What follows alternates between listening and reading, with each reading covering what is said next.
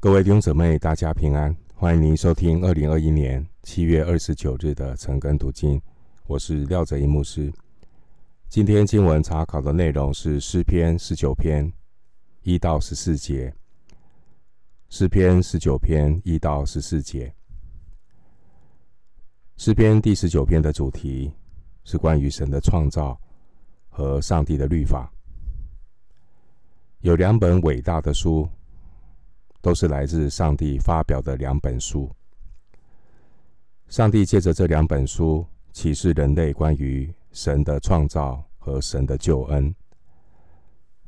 今天读诗篇十九篇，我们借着上帝所发表的这两本书，推荐给有心认识上帝、追求生命丰盛的每一个人。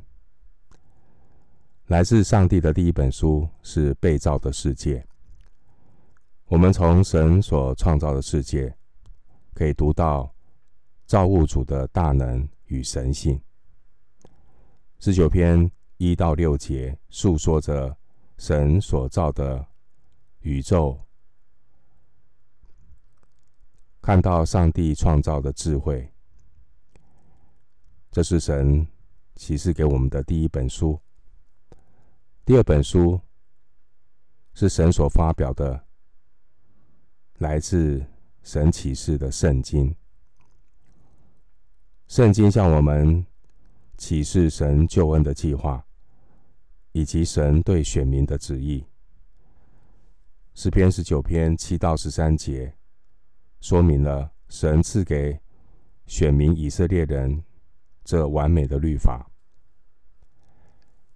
无论是被造的世界，或是上帝的律法，前者被造的世界是神在自然界的作为，属于自然的启示，或称普遍的启示；而后者上帝的律法是神默示的语言，属于救恩的启示，或称特殊的启示。诗篇十九篇七到十一节，就是关于神话语的启示，强调神话语对人生命的重要性。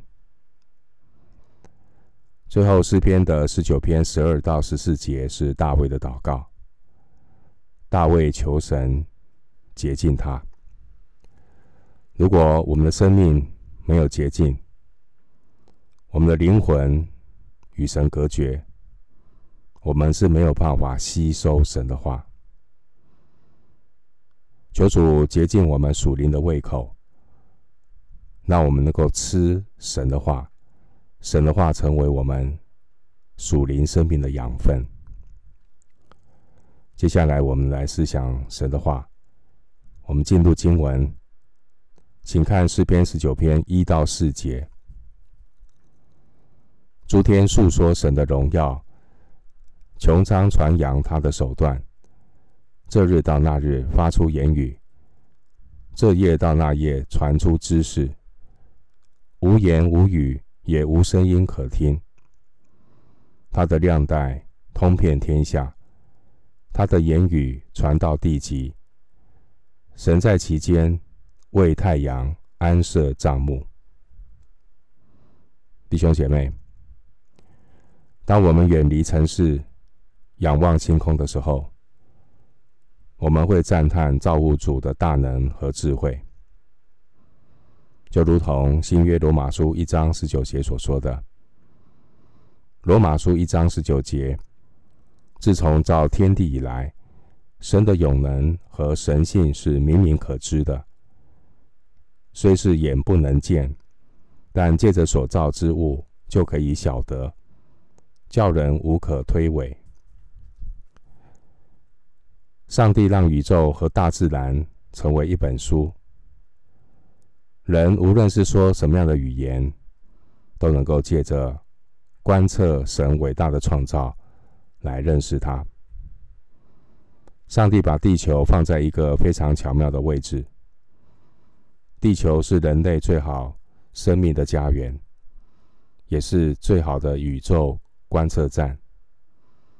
地球有透明的大气层，这是上帝巧妙的安排，让人类可以观察、仰望天际，透过天文的望远镜观看宇宙的面貌。第一节说：“述诸天述说神的荣耀。”只有当人类调对了心灵的频道，我们才能够听得见、听得懂诸天所做的见证。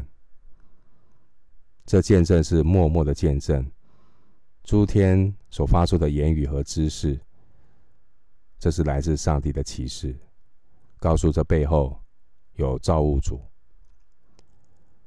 天文学家开普勒，他从浩瀚观察宇宙的资料中，总结出行星运动的三大定律。这是他从上帝创造宇宙的当中归纳的一个原则，看到上帝的智慧。人若不肯承认宇宙有一位造物主，无论他再怎么钻研，最后只是死胡同。第四节的亮带原文是准神、神子，是形容声音。保罗曾经引用这一节经文说明福音要传播到世界。罗马书十章十八节，诗篇第八篇和诗篇的十九篇都可能是大卫同时期的作品。我们可以把第八篇和十九篇参照的来读。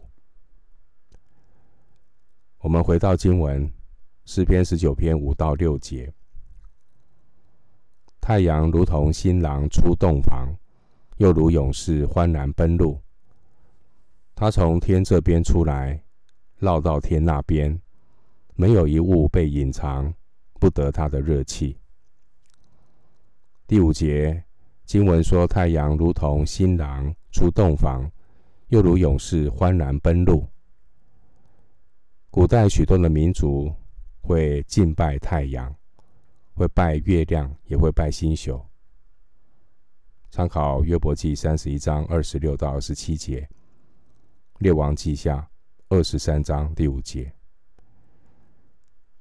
这对自然万物的崇拜。是人类过程当中一个宗教的现象。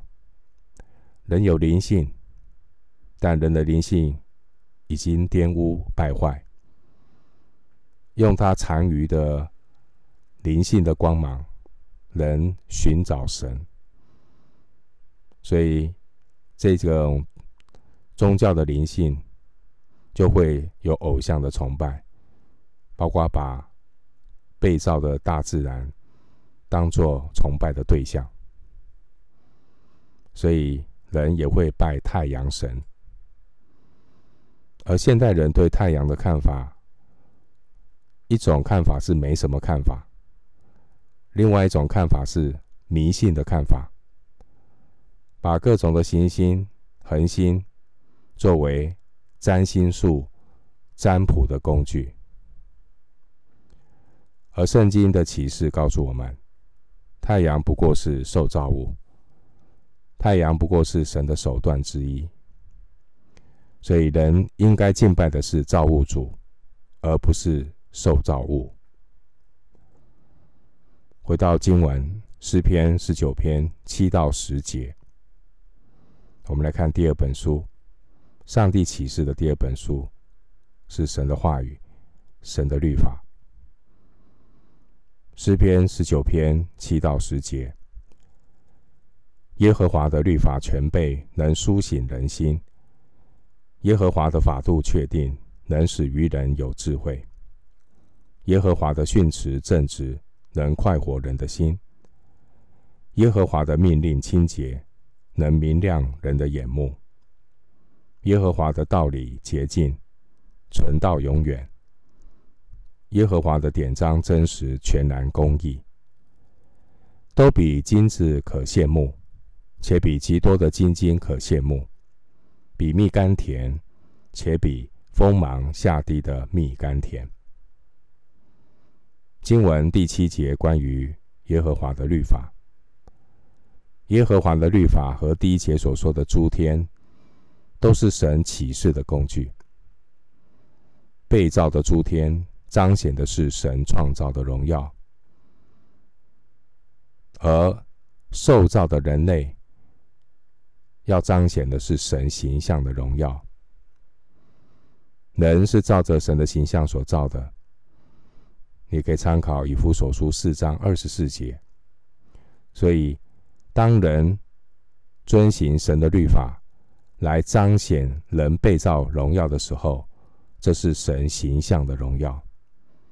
诸天彰显的是神创造的荣耀，人遵行神的律法所彰显的是神形象的荣耀。正如。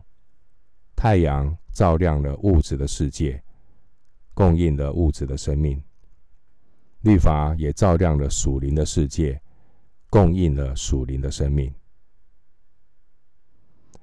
第七节到第十四节的经文里面有七次提到耶和华，这是关于神自我启示的名字。特别的提到，律法是神的启示。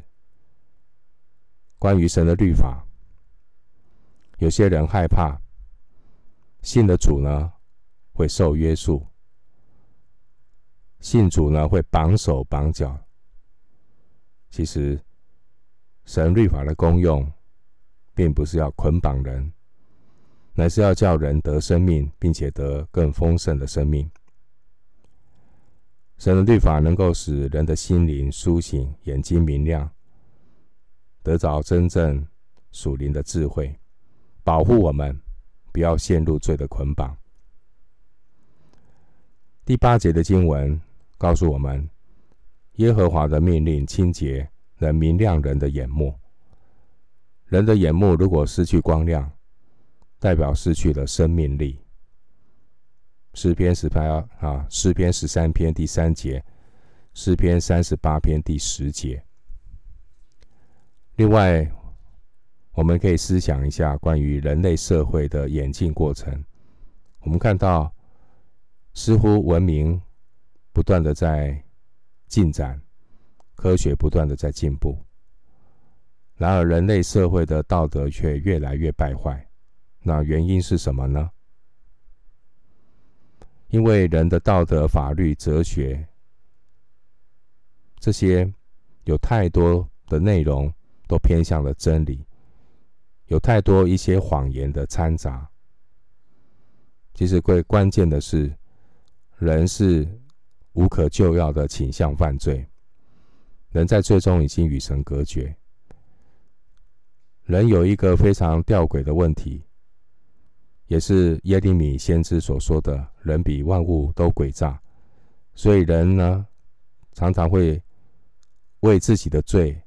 做一些合理化的一些开脱，会去制定一些法律，帮自己的罪找台阶下。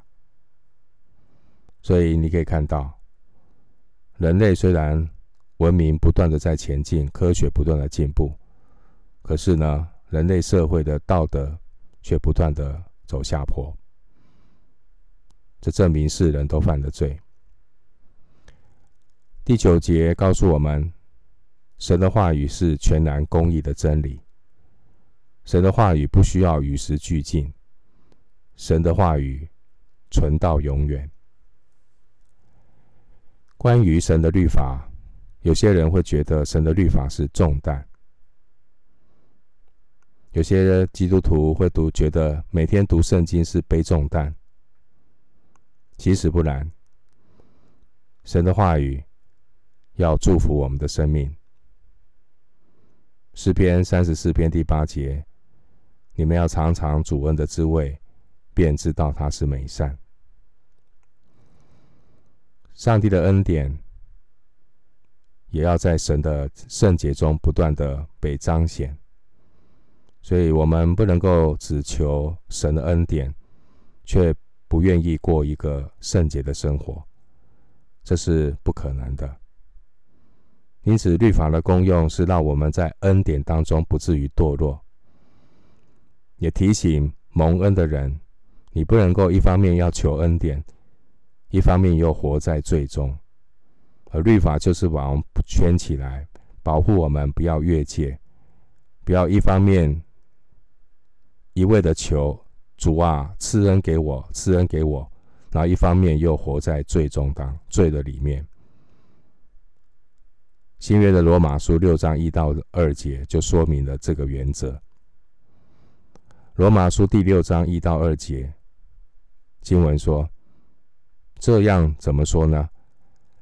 我们可以人在罪中，叫恩典显多吗？断乎不可。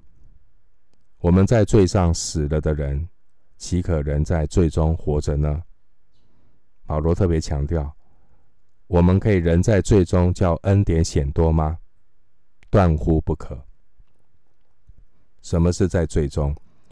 违背律法就是罪。所以神的律法让我们学习要过分别为圣的生活。我们不能够一方面继续的违背律法，然后继续的跟神求恩典。我们可以人在罪中，叫恩典显多吗？保罗斩铁截斩钉截铁的说：“断乎不可。”所以，当我们能够坚持过有纪律的生活，每天分别时间读圣经、思想神的话，让神的话内化在我们生命的里头，并且听到、行道、照着遵行的时候，我们就会发现。生活当中有许多的事物不再成为我们的捆绑，许多的难处也不再成为我们的阻挡，我们就能够真正的从心里体会到，神的话语比金子可羡慕，比蜜更甘甜。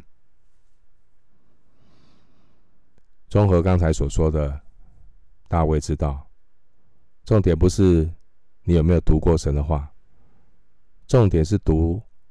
圣经的这个人，他的心灵有没有被洁净？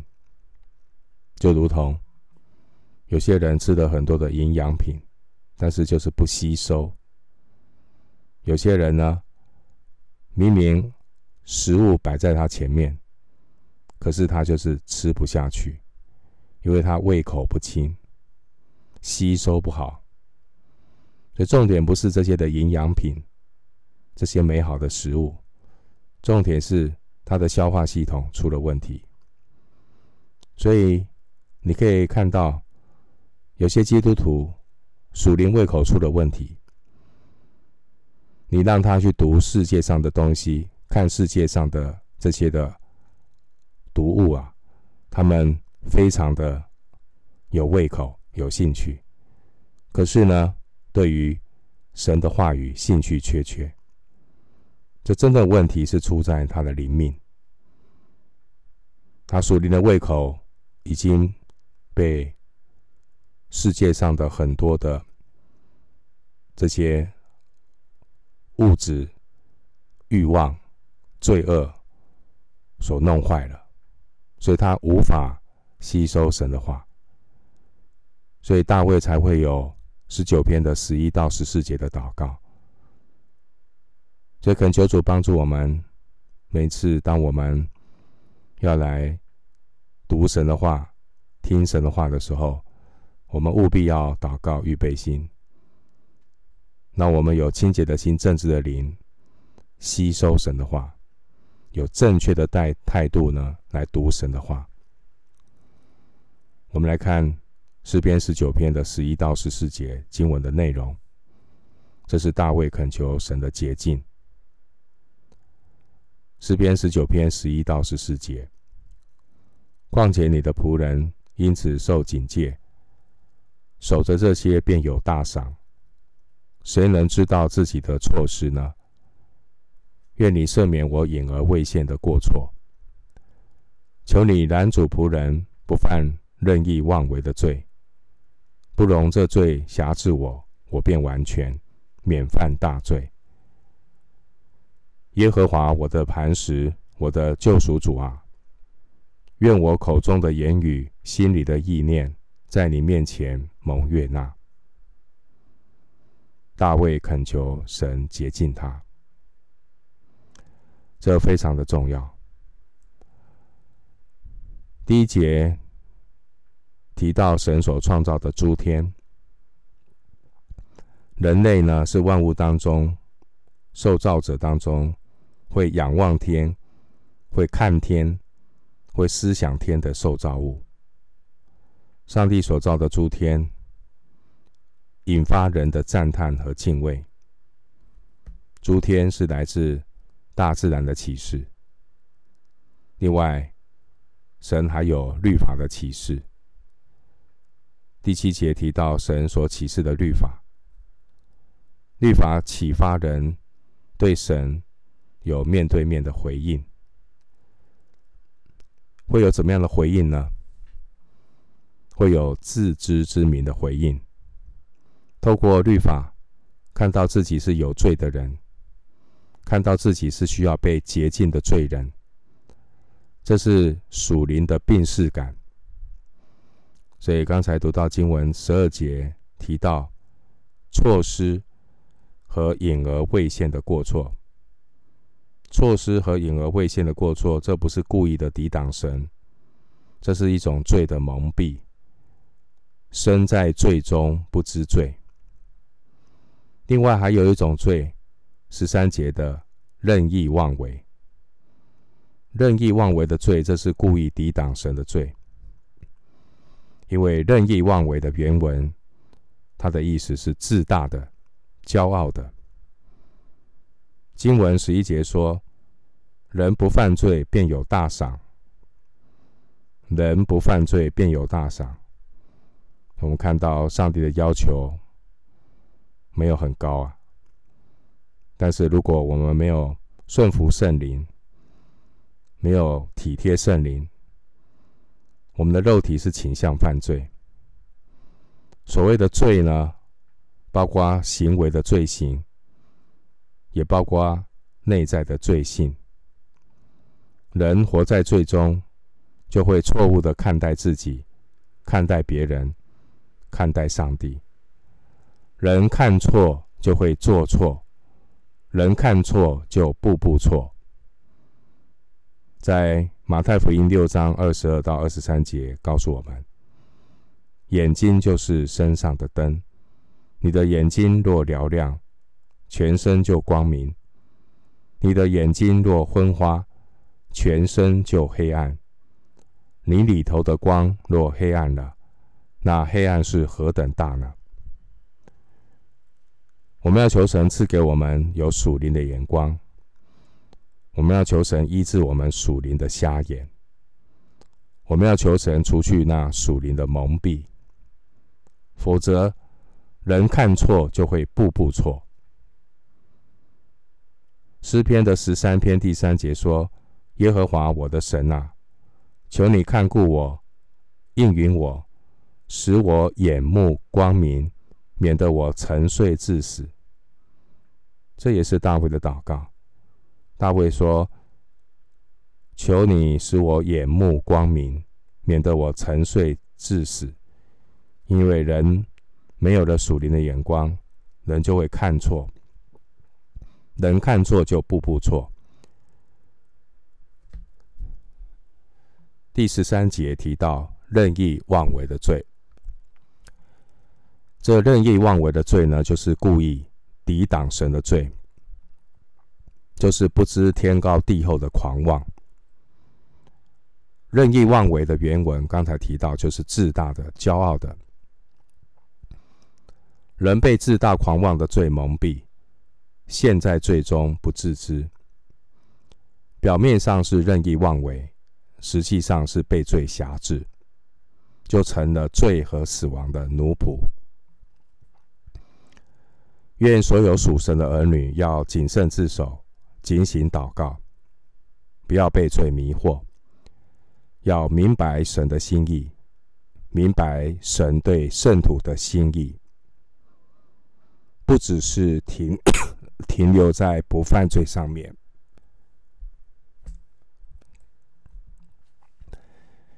不能够只停留在不犯罪的上面，更重要的是要来明白神对圣徒的心意，要在神的面前活出蒙悦纳的人生。求神帮助我们，能够时时刻刻的在神面前省察自己，我们口中的言语，我们心里的意念，是否蒙神的喜悦？